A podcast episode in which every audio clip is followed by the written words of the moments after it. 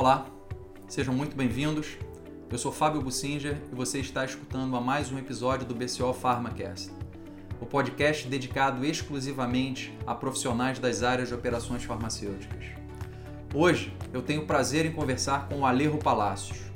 O Alejo é sócio-diretor da Solerria do Brasil, uma empresa dedicada à fabricação de equipamentos e sistemas industriais, mas também está envolvido em vários outros projetos no nosso setor.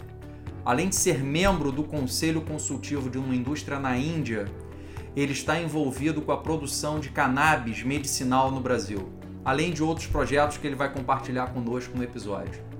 O Alejo, sem dúvida, tem um grande legado na construção da área de operações farmacêuticas no Brasil, pois é difícil encontrar uma indústria atuando no Brasil nos últimos 40 anos que não tenha pelo menos um equipamento ou um sistema onde o Alejo não tivesse envolvido na sua instalação. Uma verdadeira aula de empreendedorismo. Chegou a hora das empresas acompanharem a tendência da transformação digital e abandonar os antigos métodos de treinamento e gestão do conhecimento. Com a plataforma QR Training, seus colaboradores têm acesso a todo o conhecimento necessário para executarem de forma rápida e precisa todos os procedimentos e processos operacionais da sua fábrica, incluindo aqueles pulos do gato que ficam registrados somente na cabeça das pessoas mais experientes. Tudo isso através de vídeos que ficam organizados em diretórios de conteúdo explicativo e que podem ser facilmente acessados em qualquer dispositivo móvel, através de uma simples leitura de QR Codes. Otimize o aprendizado dos seus colaboradores, oferecendo uma solução simples e intuitiva. QR Training gerenciando conhecimento e fazendo certo desde a primeira vez. Olá, sejam muito bem-vindos a mais um episódio do BCO PharmaCast. E hoje é um episódio bastante diferente, eu diria que quase que inédito, porque é a primeira vez que eu converso com um colega que não é formalmente um executivo da indústria farmacêutica, que trabalhou em indústria farmacêutica como um executivo da área de operações, mas uma pessoa que tem uma história riquíssima dentro do nosso setor e que tem um legado muito grande. Meu colega Alejo Palácios, é um prazer estar aqui com você.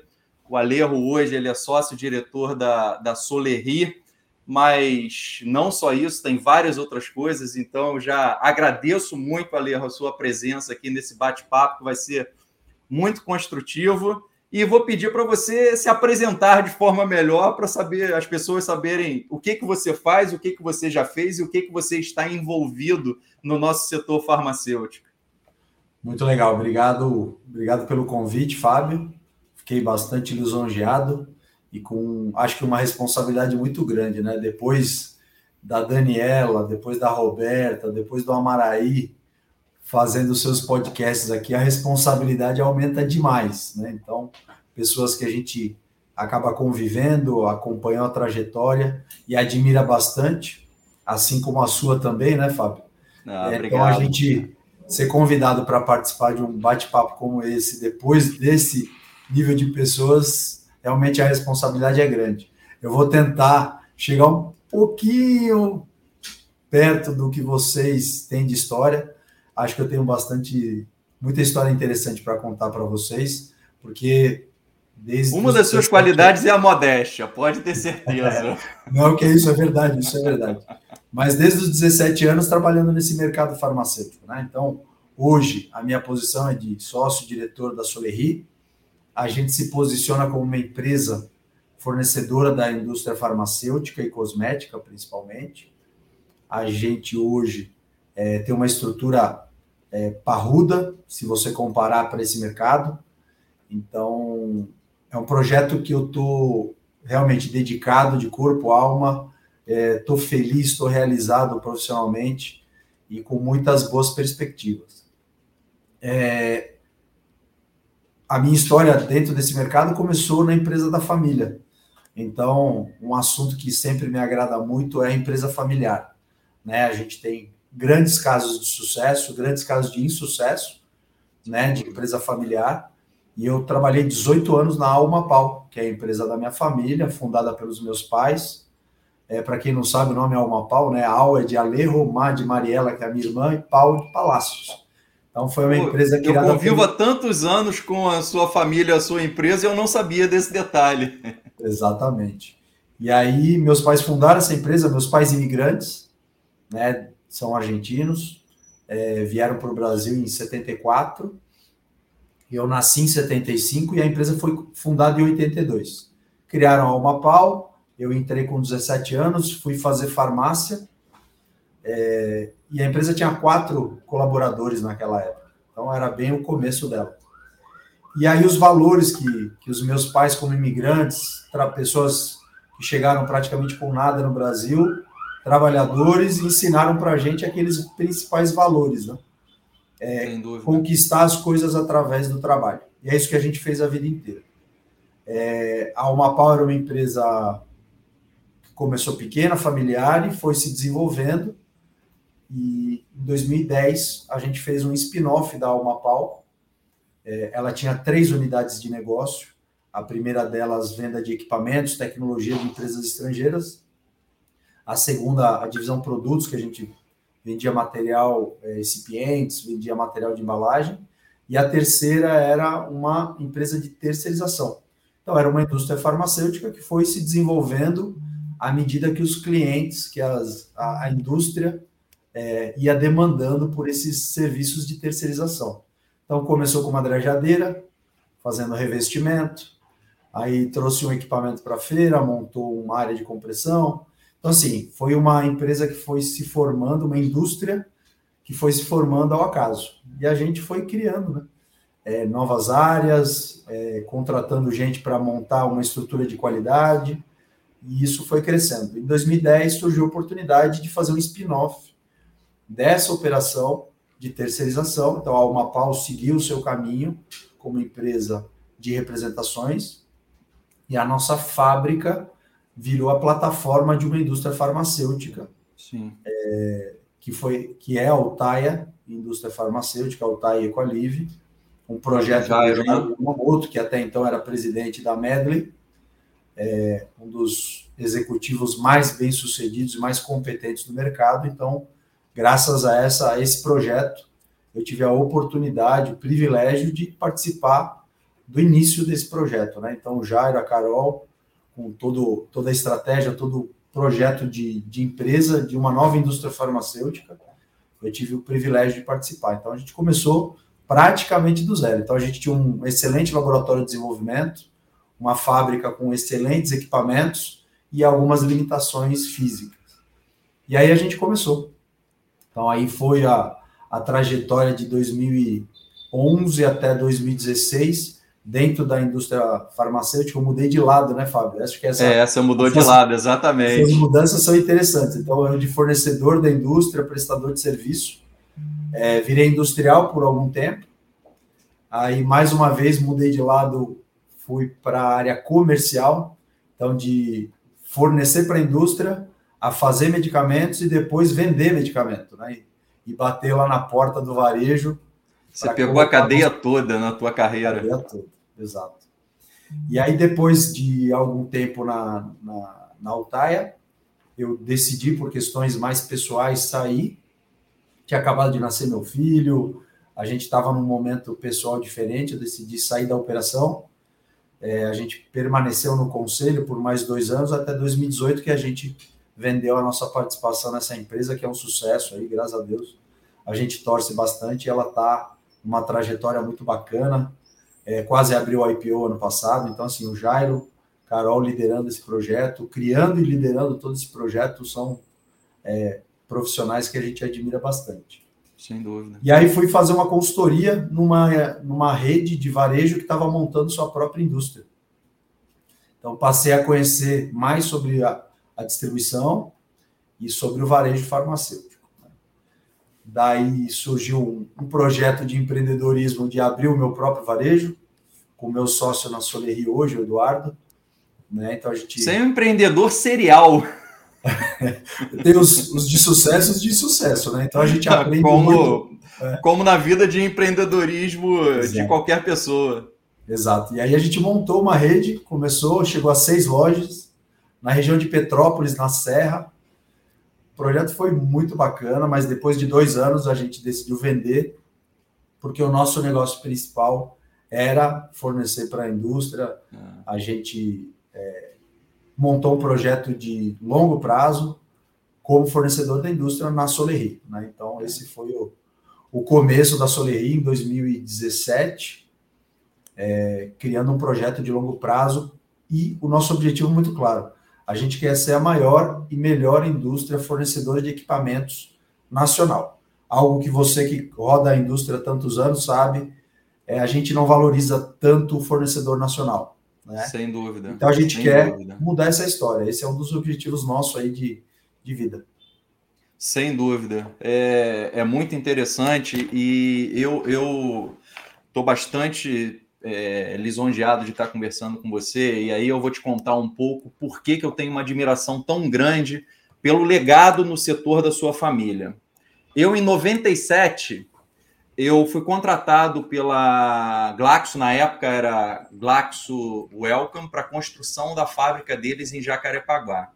E na época era a construção da fábrica mais moderna da América Latina. Eu era muito jovem, em 97, um supervisor de produção, começando a minha carreira, e a gente comprou os sistemas de granulação da Glat, que vocês representavam já há bastante tempo, representam uma uma relação com a Glat histórica muito grande. E eu lembro do seu pai, tá? o senhor Antônio Palácios, um dia a gente tomando um café e ele chegou e falou: Filho, vou te dar um conselho. Eu conversava muito com ele, é, eu tinha uma admiração grande por ele, tinha é, é, uma proximidade quando ele estava lá. E ele falou: Eu vou te dar um conselho.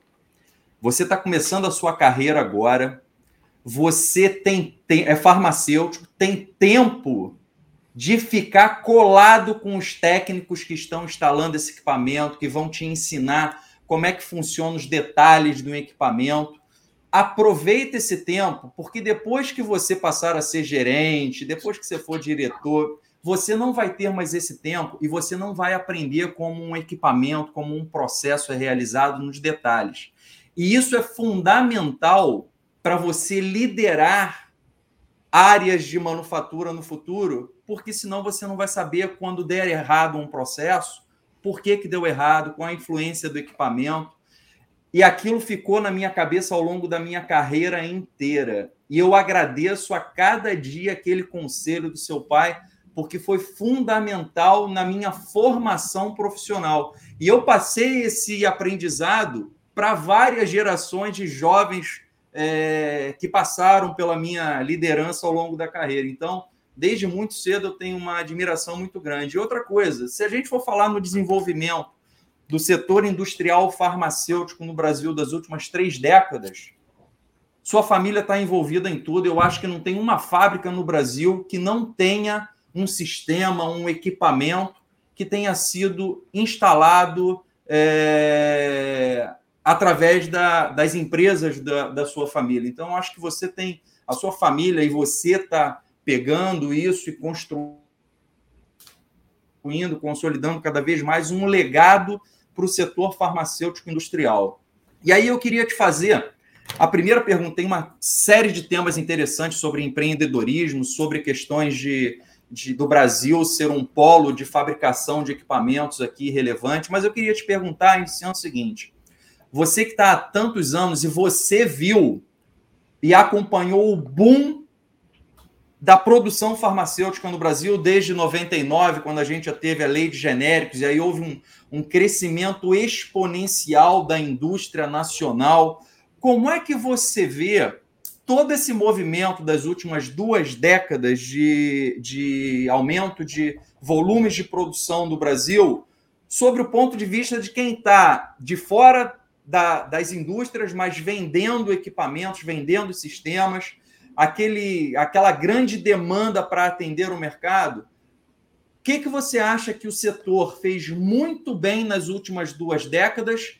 E o que, que você acha que, olhando retrospectivamente, o setor deveria ter feito de forma diferente para a gente ser mais relevante do ponto de vista de fabricação e exportação de medicamentos do Brasil para outros países. Como é que é a sua visão sobre isso? É, a gente.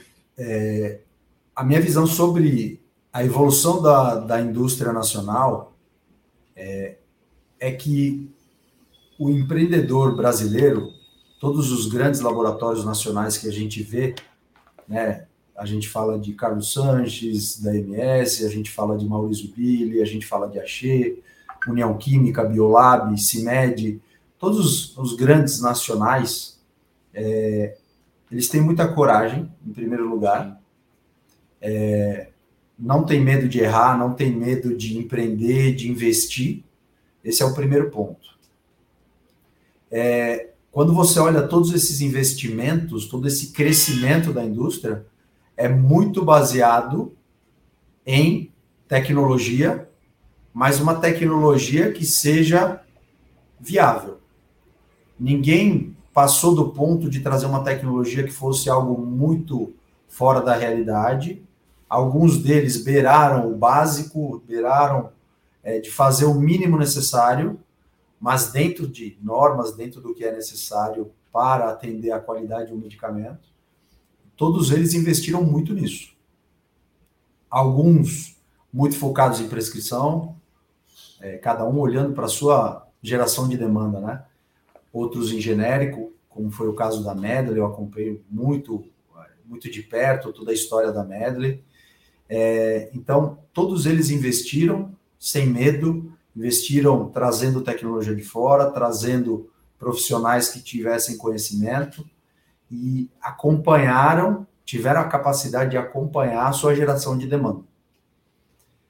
O que eu acho que não foi, é, que poderia ter sido melhor, é quando se fala de padronização e de gestão de projetos, né? É, até hoje, a gente não vê uma empresa fazendo uma gestão de projetos igual a outra é, os projetos mudam demais durante a sua execução. E eu que aprendi a trabalhar, como você citou aí, né, com a Glat, com empresas alemãs, o alemão trabalha dois anos num projeto para executar ele em seis meses. Claro. A gente dedica dois meses aos projetos e a execução ela vai tendo alterações e mudanças e toda e qualquer mudança no meio de um projeto gera impactos, né? Então claro. É, em é tempo, diário, custo. Exato. É diária a nossa discussão sobre mudanças de projeto e o impacto que essas mudanças levam é, na execução, nos prazos, principalmente nos prazos, né? Porque você dificilmente consegue atender a um prazo quando você está executando tudo correndo e com mudanças acontecendo no meio do caminho. Então, eu acho que é, uma, um dos pontos principais em que as empresas, os profissionais precisam olhar e precisam é, defender é, que o projeto seja muito é, exaustivamente discutido, envolvendo todas as áreas, e que isso é, seja de uma forma ou outra congelado para que as coisas aconteçam de uma forma melhor. Né? Então, esse, assim como você é, teve essa, esse insight do meu pai na época, é, por todos os países onde eu andei, meu pai marcou todas essas pessoas. E uma das coisas que ele sempre me falou foi isso. É, o briefing, né, ou, ou a URS, ou o documento de como começa o projeto, você já sabe o quanto que aquela equipe conhece do projeto. Sem dúvida. Quanto que aquele projeto vai mudar durante o seu processo. E, sem dúvida nenhuma, a gente colhe os impactos disso. Né? Então, eu vejo muito dessa forma. Sem dúvida. E é interessante isso que você está falando da questão da padronização. É, me lembro uma, uma conversa longa que eu tive na época com o Maurício Billy, quando eu fui para a Eurofarma, porque logo assim que eu cheguei lá, pô, a Eurofarma é um mundo, você falou dos empreendedores e o Maurício, entre eles, do que eu tive contato diário é uma pessoa que não tem medo em investir, ele é inovador, ele é fantástico a visão de futuro dele, como ele acredita não só no Brasil, no mercado, e como que ele investe é, até de forma arriscada o seu, o seu capital e transformou a Eurofarma, como os outros também transformaram as empresas é, no que são hoje. Mas eu andando lá na fábrica em Itapevi, eu falei para ele, ô Maurício, ao longo do tempo, você construiu uma feira da FCE Farma aqui dentro de Itapevi. Ele parou, olhou para mim assim, tomou um susto. Pô, como é que eu construí uma feira da, da FCE aqui? Dá uma olhada aqui nas suas linhas de embalagem. Você produz blister, uma commodity, blister, vários produtos tal. Olha quantas linhas diferentes de marcas, fornecedores diferentes você tem. Quanto você tem que ter de estoque de peças de reposição para todas essas máquinas? Quanto que você tem que treinar todo mundo para entender de todos os sistemas de todas essas máquinas? Você já parou para pensar no custo indireto envolvido que a gente não enxerga de você ter não ter padronização nas suas máquinas para um, um mesmo processo? E aí ele parou acho que, que para pensar, e agora eu acho que a, a Eurofarma está seguindo uma, uma linha muito mais padronizada. Eu acho que isso aconteceu com muitas empresas ao longo dessas últimas duas décadas, porque muitas das decisões, aí a gente fala, que você mencionou do projeto, da qualidade do projeto, da visão de longo prazo, não só quanto vai custar para comprar o equipamento. Às vezes você economiza 10% no momento da compra do equipamento, mas esses 10% não vai ser nada em relação ao custo adicional que você vai ter no longo prazo por uma decisão de curtíssimo prazo na decisão de compra do equipamento. Então, isso que você trouxe da questão da padronização, eu acho que é, que é fundamental. E outra e coisa agora... que aí eu vejo enquanto enquanto executivo lá do outro lado dentro das empresas, eu via também que até há muito pouco tempo atrás, custo operacional não era algo importante para o resultado financeiro das empresas. E a demanda crescia absurdamente e todo mundo queria correr atrás de vender e abocanhar o market share daquela demanda crescente. Todo mundo falava: olha, eu quero o equipamento o mais rápido possível, ao menor custo possível, dá teu jeito, mesmo que você tenha uma improdutividade muito grande, mas eu não, eu não posso ficar sem vender o medicamento. É. E a área regulatória está empurrando muito para isso, né? É. Então, indiscutivelmente, a área regulatória ela começa a te obrigar a pensar nisso, né? Então, essa padronização, é, as suas rotas de fabricação, as linhas de produção, elas têm que ser muito bem desenhadas para você não perder, perder a sua flexibilidade, que é uma outra característica que a indústria nacional sempre teve, né? Essa é. flexibilidade, essa agilidade nas decisões que é uma coisa fantástica. Então, acho que isso também é um fator importante que coloca todo mundo, numa, toda a indústria nacional, numa posição muito é, relevante por isso. A velocidade das decisões desses, eu chamo aí os nossos gênios, né, os, os grandes empreendedores da indústria farmacêutica nacional, eles têm uma velocidade muito rápida de decisão. E aí, em muitos casos, a padronização acaba sendo um problema. Mas, é, de outro lado, né, Fábio, a gente entende, porque os fornecedores eles mudam muito também. Né? Então, claro. é, uma empresa, alguns concorrentes nossos, muitas vezes chegavam no Brasil, vinham com uma estratégia, montavam estrutura própria, daqui a pouco iam embora.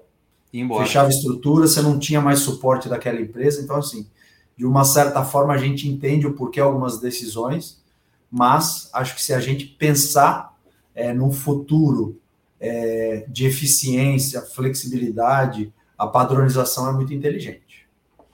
Agora, Sobre, ainda sobre esse tema, mas eu queria te perguntar sobre uma visão da tua experiência, porque agora você está no conselho de uma empresa indiana, vou pedir até para você contar um pouquinho sobre isso, você não, não mencionou ainda.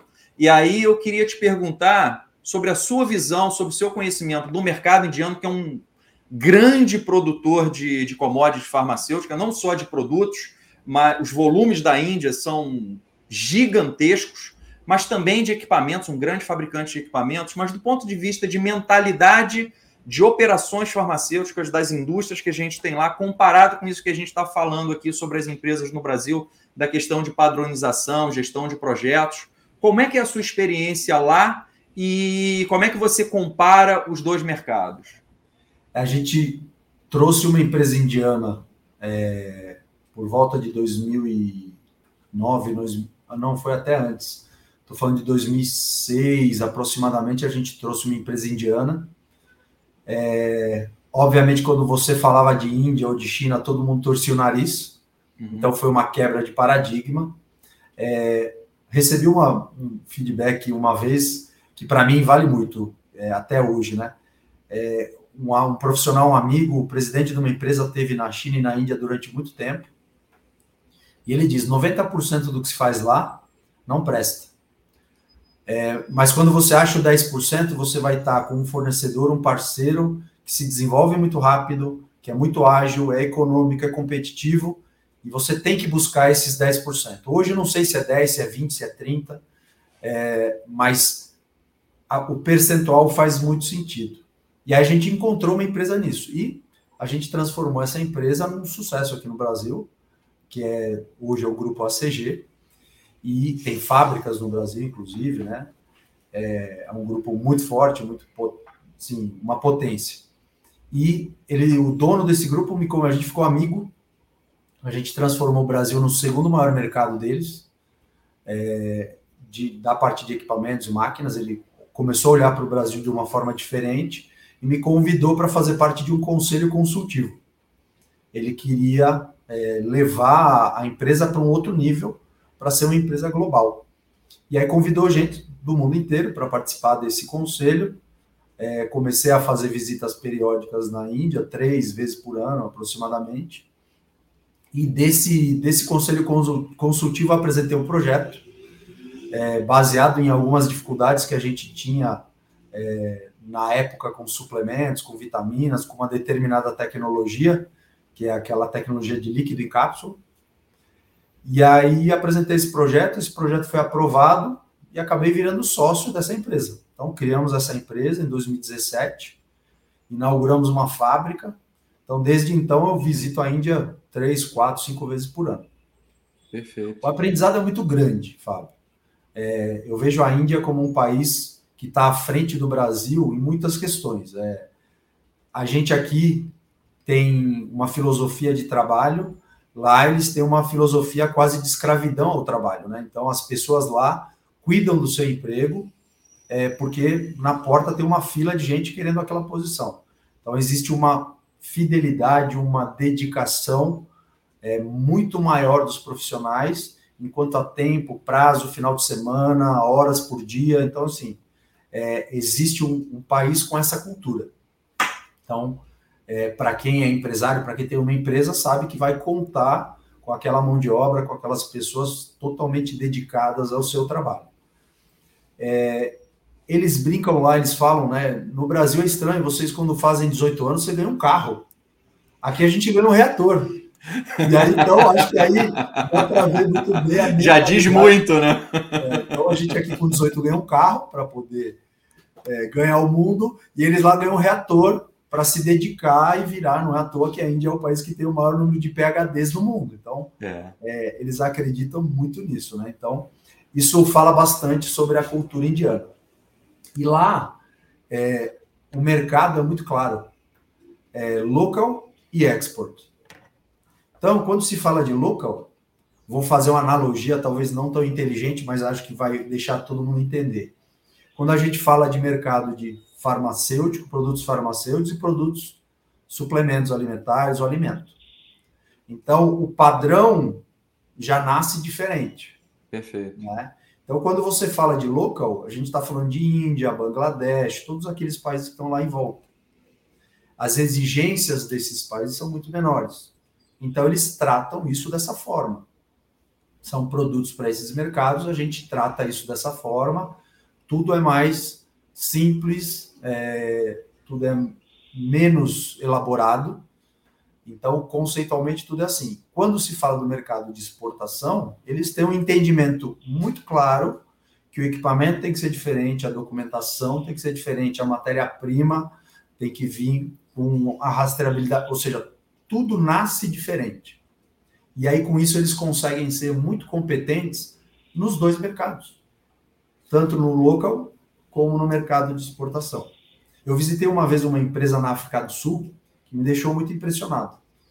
É, eu fui, inclusive, com, com um dos grandes laboratórios nacionais, com uma empresa de engenharia. Na época, nós fomos visitar em Porto Elizabeth. É, fomos visitar essa empresa onde eles tinham dois prédios. um prédio para os mercados locais e asiáticos e um prédio exportação.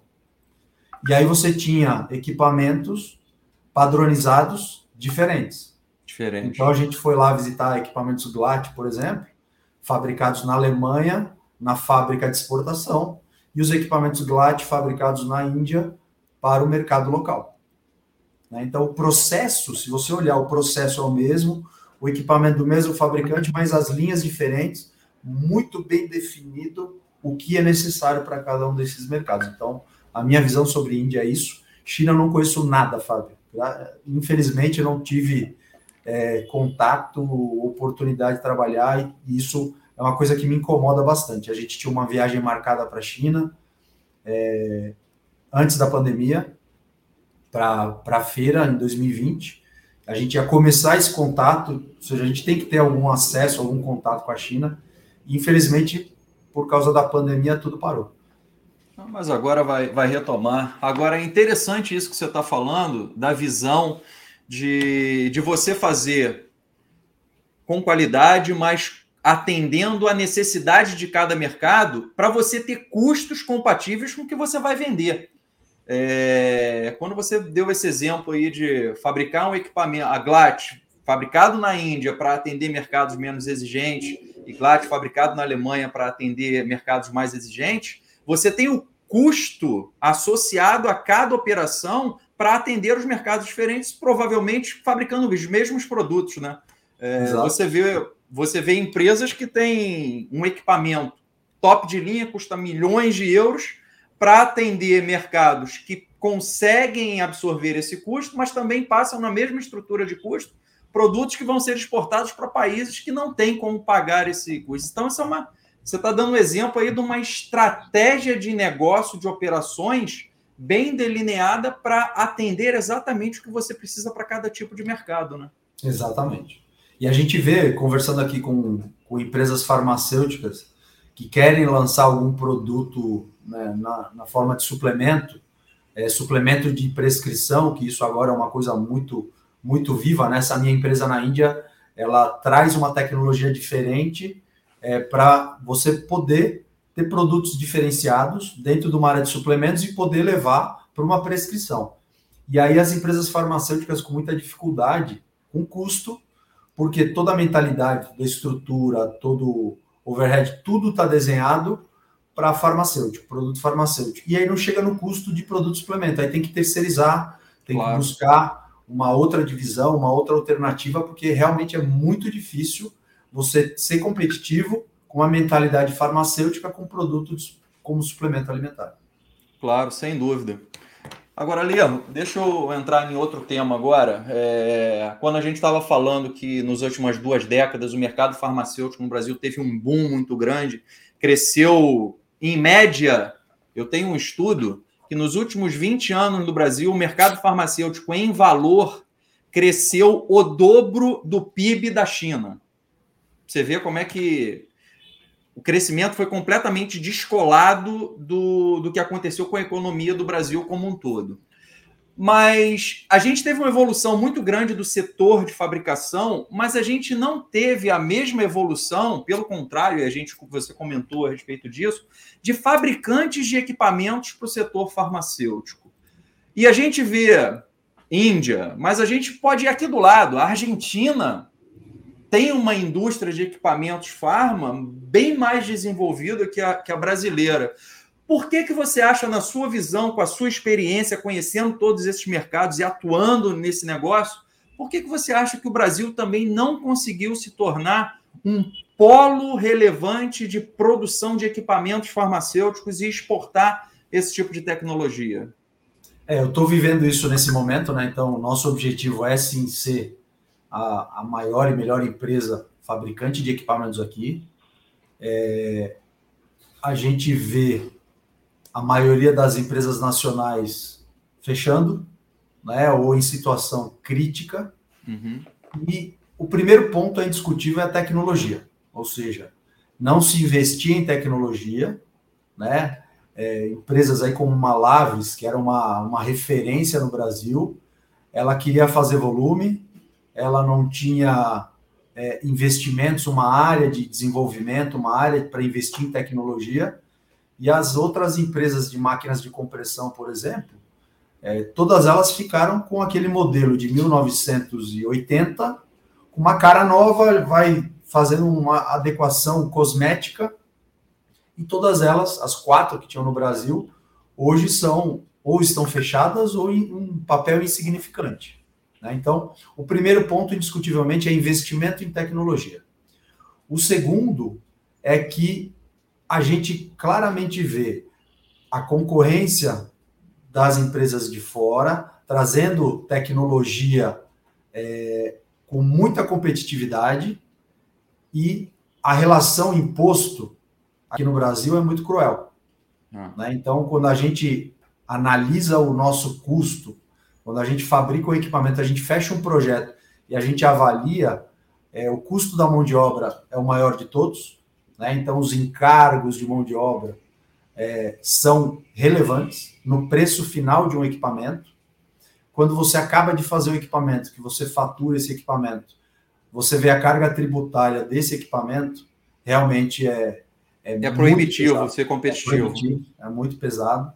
Então, assim, é, custo de energia, é, incertezas ou coisas que estavam imprevistas durante o projeto.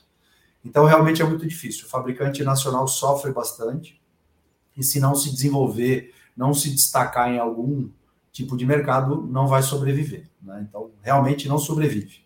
E a gente está indo nessa, nessa direção. Então, quando o Eduardo me convidou para ser sócio da Solerri, a gente era parceiro há mais de 10 anos, né? então a gente vendia tecnologia, ele fazia junto com a gente a parte da instalação, a prestação de serviço. E aí eu encontrei uma empresa é, nacional com um know-how absurdo, compatível com qualquer empresa europeia, né, na parte de processos, então, seja líquidos, injetáveis, semissólidos. Então, o know-how era um, um, diamante que faltava ser polido. É, e prestação de serviço, ou seja, na prestação de serviço, instalação de plantas e tudo, é um mundo muito louco. Eu falo que é uma montanha russa, né? Porque você ganha um projeto, você tem que mobilizar um volume gigantesco de pessoas. Essas pessoas precisam ser qualificadas, né? A gente exige isso. E quando acabou o projeto, de um dia para o outro, todo esse pessoal está, entre aspas, disponível. Então Sim. a gente tem que ter é, uma sequência de projetos para conseguir manter e reter os bons profissionais. É um jogo de xadrez, né? É um jogo de xadrez, exatamente. É um jogo de xadrez. Variáveis, e a gente não tem um controle muito claro disso. E é por isso que é, o caminho da Solerie é manter a sua área de serviços, mas a gente criar produtos é, padronizados e investindo em tecnologia de forma permanente. Né? Então, esse é o objetivo, é a forma como a gente acredita que a gente vai mudar essa rota e ter uma empresa nacional. Sim, destaco aí empresas como a Promáquina, uma empresa que está indo super bem é. no seu mercado. É, várias outras empresas, aí a Fabrima tinha um futuro brilhante, acabou tendo aí alguns é, problemas no caminho, não sabemos se ela vai conseguir se recuperar plenamente ou não, mas era uma, uma potência era. Né, no Brasil. E a gente quer se posicionar nessa área de processos, de injetáveis, é, vários projetos que a gente está fazendo, empresas como a Brain Pharma, da Daniela, empresas como a Blau Farmacêutica, a Hipolabor, é, a Geolab, essas empresas estão valorizando demais o nosso trabalho, valorizando é, essa expertise que existe e que precisa ser polida. Né? Então, dúvida. a gente está trabalhando muito, trabalhando e você vê para isso, para transformar é, um potencial que existe aqui em algo real, que é uma empresa que tenha sucesso aqui no Brasil e comece a exportar. Esse é o nosso caminho. O próximo passo é ir para exportação. E você vê nessa equação dessas dificuldades que você colocou, você colocaria que não só a sua empresa, mas falando numa potencial expansão e você ter a gente ter um movimento que outras empresas também comecem a, a, a se desenvolver do ponto de vista de tecnologia para fabricação de equipamentos Você vê que qualificação de obra, se essa indústria se desenvolver no Brasil, seria um grande gargalo? Ou você, pela tua experiência, vê que isso não seria um problema? Como é que você vê a qualificação da mão de obra, não só qualitativamente, mas quantitativamente nesse, nesse negócio? A qualificação eu não vejo como um problema, mas a retenção é um problema. É, a gente vê muita gente muito, muito profissional, disposto, que se interessa, e a grande questão, nós temos como filosofia não tirar colaboradores dos nossos clientes. Então, eu já fechei muitas portas, né, muitas oportunidades. É, só que a inversa não é verdadeira. A gente tem muitos clientes que contratam os nossos colaboradores. Né? Então, é, acaba sendo difícil a retenção, quando você vê que um colaborador seu está indo para uma grande indústria, numa posição muito bacana, porque ele tem um potencial. Então, assim, a gente fica feliz pelo amigo, pelo profissional que vai se desenvolver e vai crescer, mas todo aquele trabalho feito ali a gente acaba perdendo. Então, assim, a capacitação, é, existe, uma capa, existe uma estrutura que consegue é, fazer essa capacitação de forma eficiente e relativamente rápida, mas a retenção é muito difícil. O mercado é, farmacêutico paga bem em comparado aos outros, né? Então todo claro. mundo que entra no mercado farmacêutico não sai e aí acaba crescendo dentro de uma indústria na maioria dos casos. Interessante essa visão, bem interessante. E aí, é, a gente está falando que muita gente do mercado que nos escuta e nos assiste lá no canal do YouTube são profissionais que estão iniciando a sua carreira. Como é que você vê essa nova geração é, que está entrando no mercado de trabalho aí, na, que pode trabalhar na indústria de, de equipamentos, tudo isso? Como é que você vê a formação dessas pessoas?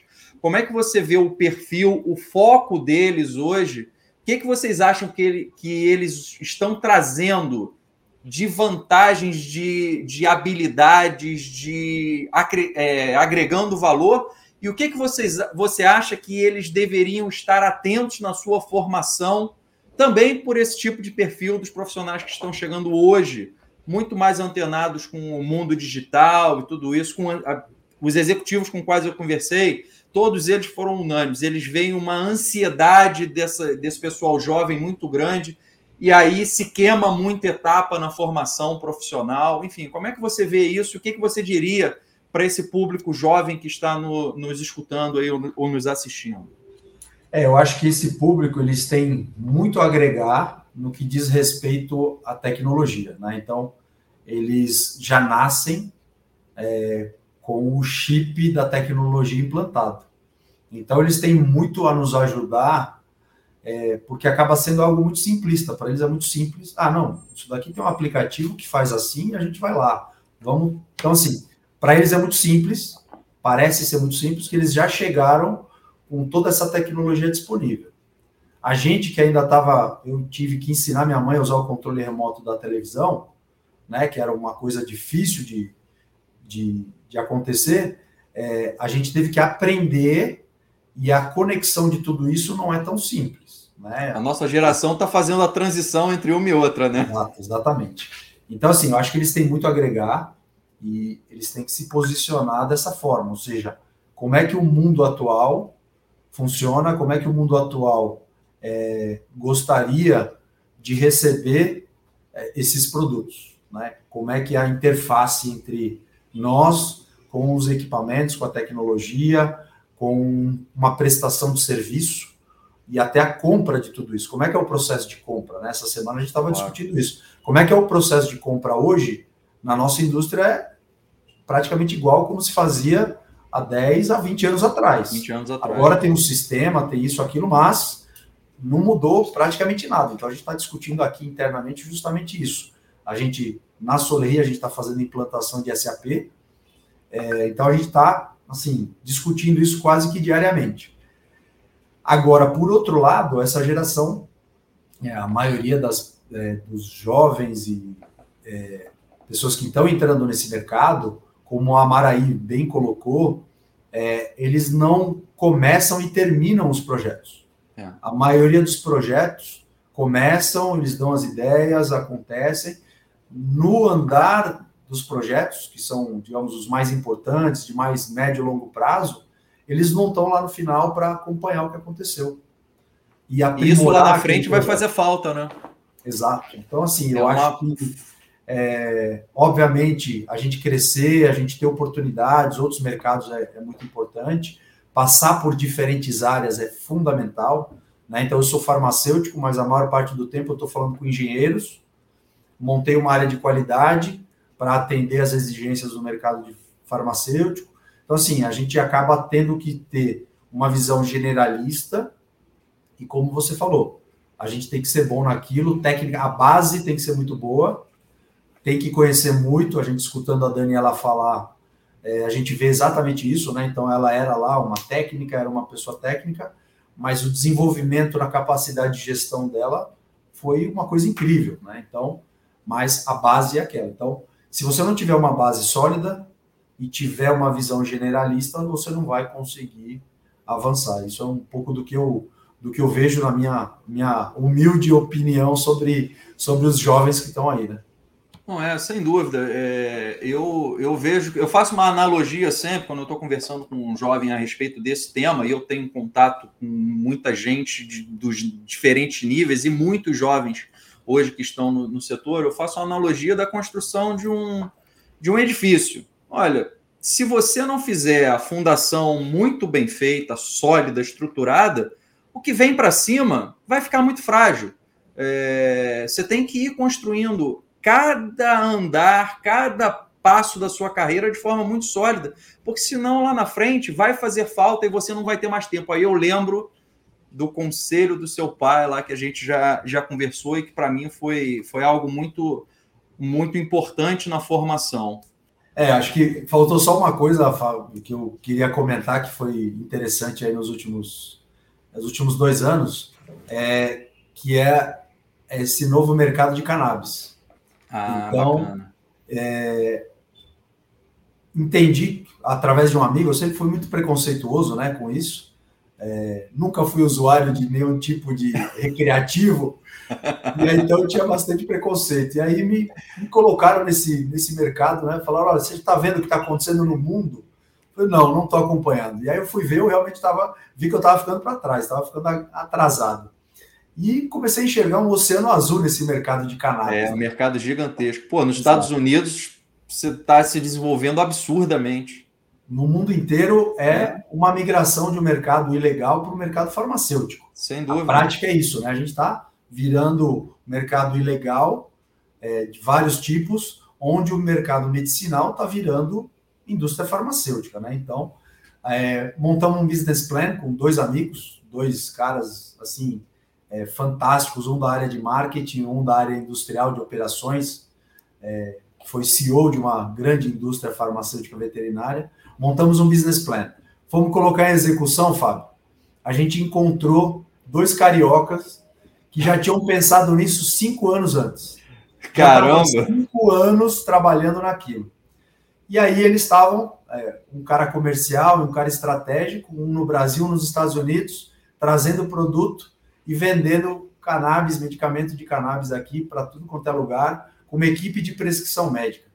Olha que, que, que situação. E aí a gente decidiu parar o nosso projeto, entrar no projeto deles. A gente entrou no projeto como investidor, a gente entrou no conselho e a gente agora está montando uma planta farmacêutica de IFA e também de produção de medicamento de cannabis. Então, essa. Está começando a construção de um novo legado para a indústria farmacêutica brasileira. Exato. Eu quero saber que o horário que você tem para fazer outras coisas da sua vida, porque você está envolvido em tanta coisa, é inacreditável. É, é bacana. Essa, essa empresa está muito bacana, trabalho. Ela vai ser a, a, fábrica vai ser inaugurada aqui em São Paulo agora em maio. Então a gente vê uma fábrica de IFA que eu nunca tinha participado, uma fábrica de produção de produtos à base de cannabis aqui em São Paulo. Olha que bacana, no meio de um bacana. condomínio no meio de um condomínio de indústrias farmacêuticas internacionais. Então a gente é vizinho da Teva, da Novartis, da Biogen e vai produzir cannabis ali é, aqui em São Paulo mesmo. Então é um projeto muito legal. para esses jovens aí que estão buscando coisa nova, um oceano azul aí no mercado Sem de dúvida, também. Sem dúvida. E é por isso que eu falo que, que você e a sua família têm um, um legado gigantesco, acho que um dos maiores legados para o desenvolvimento da indústria farmacêutica no Brasil. É, são serviços prestados é, por décadas e que ainda vão permanecer por muito tempo. Realmente, é parabéns por tudo que você está fazendo e tudo que você tem contribuído com o nosso setor. É, o que a gente faz, a gente faz com paixão, Fábio. E é isso que dá a energia que a gente precisa, né? Então, essa empresa de cannabis, a Farmausa, vem crescendo bastante, estamos dedicados, dando o apoio que a gente pode. E a Alma Pau segue lá, minha família, meu pai, uma admiração eterna pelo meu pai, por tudo, tudo que ele fez, é, os principais lições de vida que ele deu, minha mãe lá sempre junto também. E hoje, casado com o Eduardo, meu sócio, onde a gente faz todos os projetos juntos. Então, acho que esse é um, um ponto importante, né? Empreender é, é, relativamente fácil, mas você precisa ter apoio, né? Então, é, me, me acho uma pessoa empreendedora, mas sem o apoio de algumas pessoas, neste momento, o Eduardo, é, a gente casou para tocar todos os projetos juntos. É, uma pessoa com capacidade de gestão é, muito grande e que te dá apoio, né? Então, esse casamento, essa complementaridade entre é, empreendedores é muito importante. Então, agradeço a oportunidade de contar um pouquinho do que a gente anda fazendo, mas é muito trabalho, muita dedicação e esse DNA de servir ao mercado farmacêutico que move a gente todo dia. Não, e para mim foi, foi muito motivador esse bate-papo, porque agora eu estou apaixonado pelo tema de empreendedorismo. Né? Eu passei quase 25 anos como executivo do setor farmacêutico, agora há 5, 6 anos eu estou empreendendo. E no empreendedorismo você é, para mim, uma referência. Então, eu acompanho bastante o seu trabalho. É... Obrigado por todos os ensinamentos e pela motivação que eu vou ter a partir de agora, cada vez mais, vendo aí a sua trajetória e de como você está apaixonado pelos seus projetos. Muito é sucesso, muito obrigado. Obrigado a você, Fábio. E tomando um vinho, eu te conto aqueles, empre... aqueles projetos de empreendedorismo que não deram certo. É. Deixa um ótimo legado, um aprendizado muito bom também. A gente faz outro podcast só para falar desses. Tem muita boa história para contar. Viu? Um grande abraço, tudo de bom. Obrigado, um abração, um abraço. Tchau, tchau. Obrigado.